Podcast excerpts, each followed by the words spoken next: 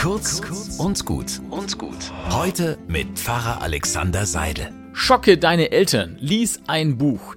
Diesen Satz habe ich in der Fußgängerzone vor einem Bücherladen gesehen und ich liebe ihn, weil da so viel Wahrheit drin steckt.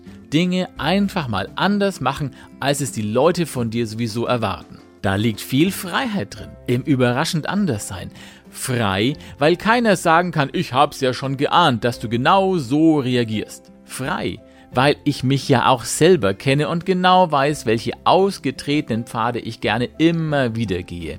Handle anders, als man es von dir erwartet hätte, das hat Jesus auch seinen Jüngern aufgetragen. Wenn dich einer schlägt, dann fange keine Prügelei an, sondern halte die andere Wange hin. Wo dich einer verflucht, da sage ihm gute Wünsche des Segens.